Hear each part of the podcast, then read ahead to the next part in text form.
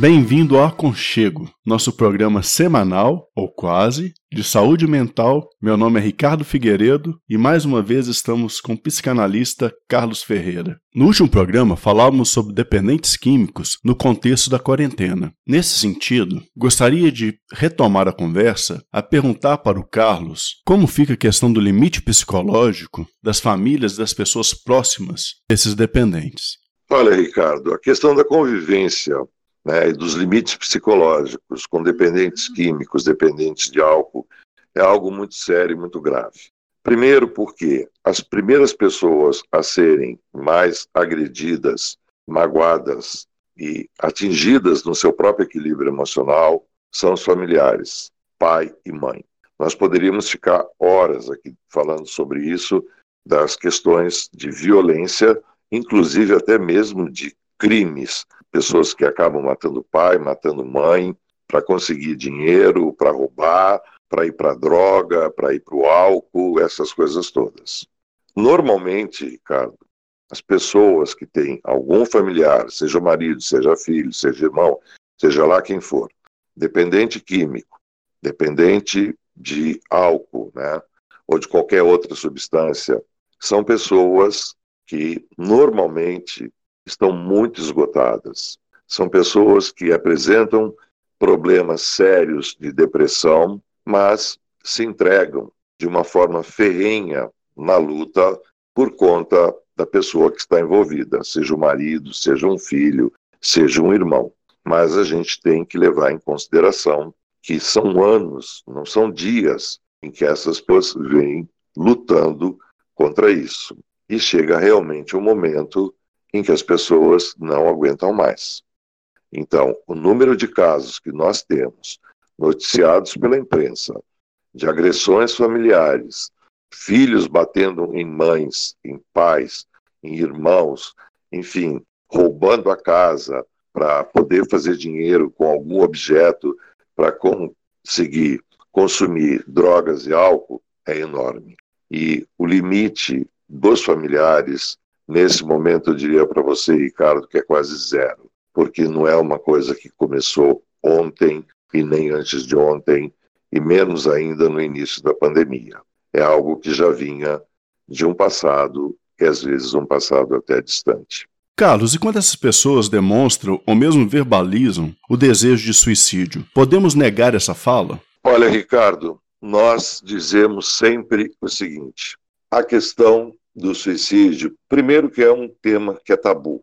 A gente sabe que o suicídio não pode ser divulgado pela imprensa, exceto para os casos de, de agentes públicos, de pessoas, figuras públicas e tudo mais. Né? Mas eu diria para você com toda certeza: quem vai se matar e quem quer se matar, avisa. Essa história de dizer, ah, quem quer se matar não fala e se mata, isso é uma inverdade ou, para usar a linguagem da moda, isso é uma fake news, porque quem quer se matar geralmente avisa. Ele pode até não usar a expressão eu vou me matar, mas, de novo, é importante que as pessoas prestem atenção, porque esse, essas pessoas que estão propensas a cometer o suicídio, elas podem estar expressando isso de uma forma indireta. E quais são as formas indiretas? Olha, minha vida, a minha vida não vale nada, eu estou de saco cheio, eu já tentei de tudo, eu não quero ver ninguém, eu não quero tomar banho, enfim, eu quero sumir, ou eu quero ir morar no pico do Himalaia. São falas significativas, cheias de, de, de como se diz, de um conteúdo de angústia que precisam ser levadas em consideração. Uma fala muito comum assim: Poxa, mas morre tanta gente, por que, que eu não morro? Por que, que Deus não me leva? Por que, que Deus não, não, não acaba com a minha vida? São sinais, sim, de que esta pessoa está pensando, com grande possibilidade, ela pode estar elaborando, sim, né, um plano, ela pode estar caminhando para a decisão final, que é tirar a sua própria vida. E aí, eu digo para você, né, é importantíssimo que a gente identifique nas entrelinhas das falas dessas pessoas o que elas estão querendo dizer. E aí a gente volta de novo para a mesma situação. É necessário ter paciência, oferecer o aconchego e buscar conversar com essas pessoas, abrindo um canal para que elas possam dizer: olha, quando você diz é, que você quer assumir, o que, que na realidade você está querendo dizer com isso? Abrir um espaço para que essas pessoas possam falar. Ou quando o sujeito diz, poxa, eu podia ter um infarto, um carro podia me atropelar, abrir um espaço para fala, acolher essa fala. Né? Mas por que, que você está desejando ser atropelado por um carro? De novo, buscar o diálogo.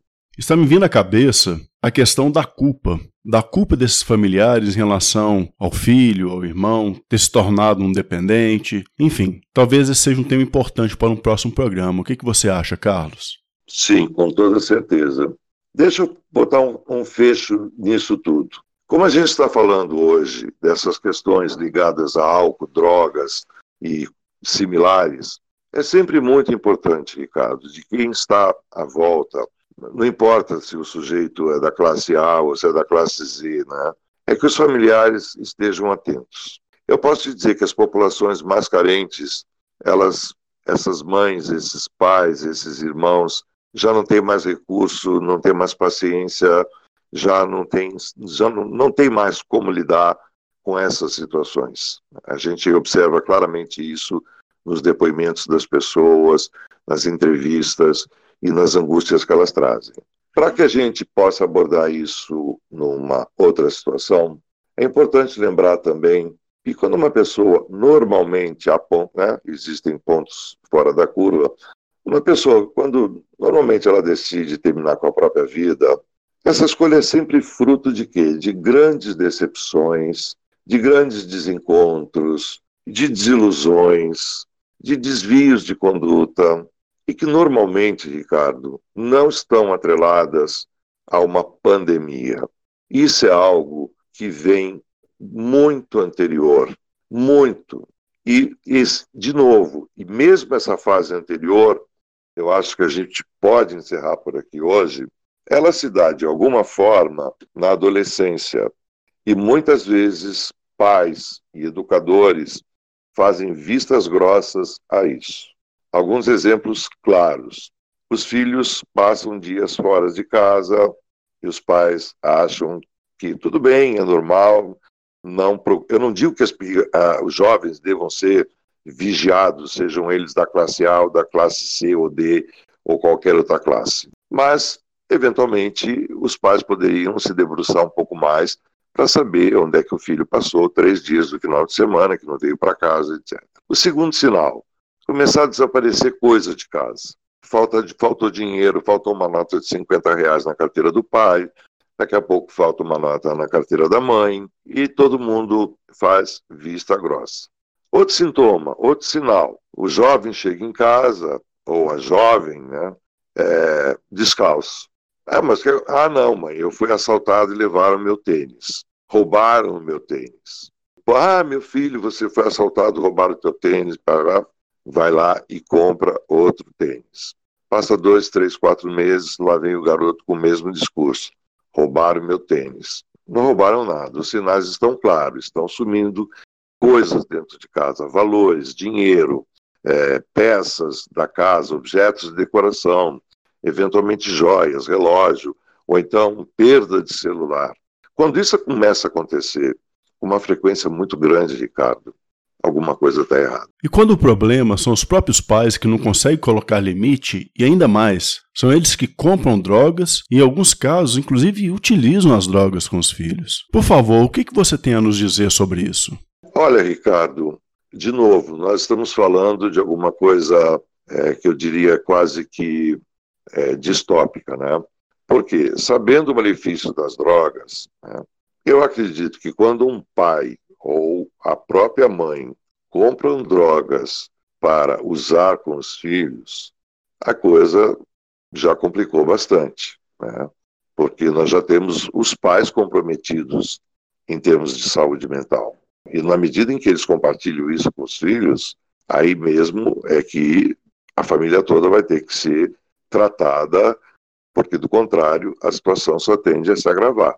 Eu creio que a gente poderia até falar um pouco disso numa próxima oportunidade, mas essa questão que você introduz, quando os pais são cúmplices, né? A gente pode até dizer que nesse momento os pais estão passando pela tal fase de negação.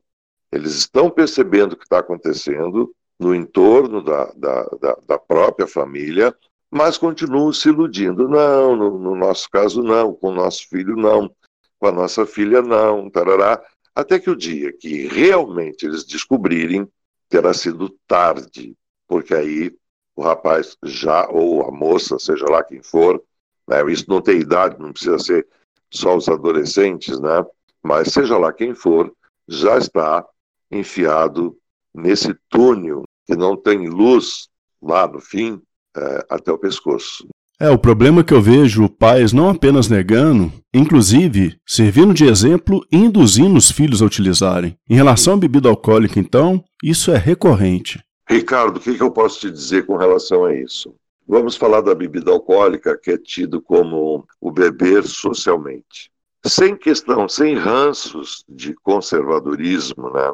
Mas eu creio que os pais não deveriam incentivar os seus filhos a beberem.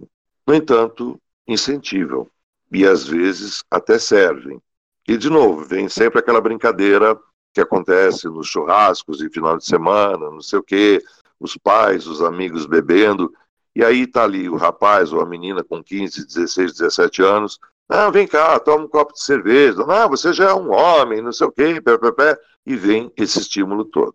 Eu posso te afirmar uma coisa, porque eu vejo isso toda semana. Eu não estou falando que é todo todo final de semana eu assisto essas cenas. Eu moro próximo à Universidade Federal.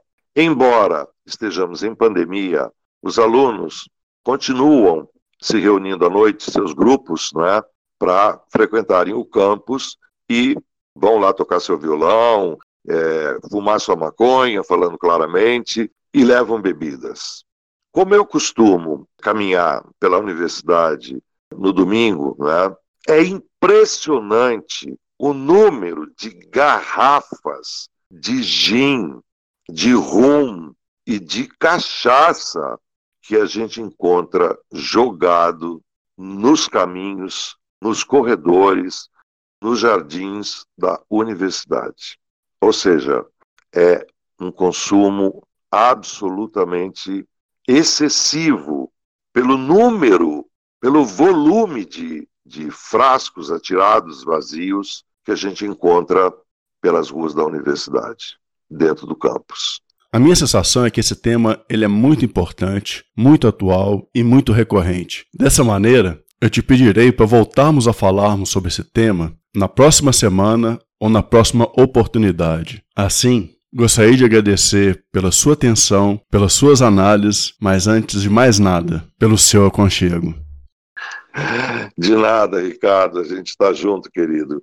E essa humanidade está precisando mais, cada dia, ser ouvida, todos nós, e recebermos um aconchego. Muitas vezes, ou na maioria das vezes, um abraço e uma escuta fazem verdadeiros milagres.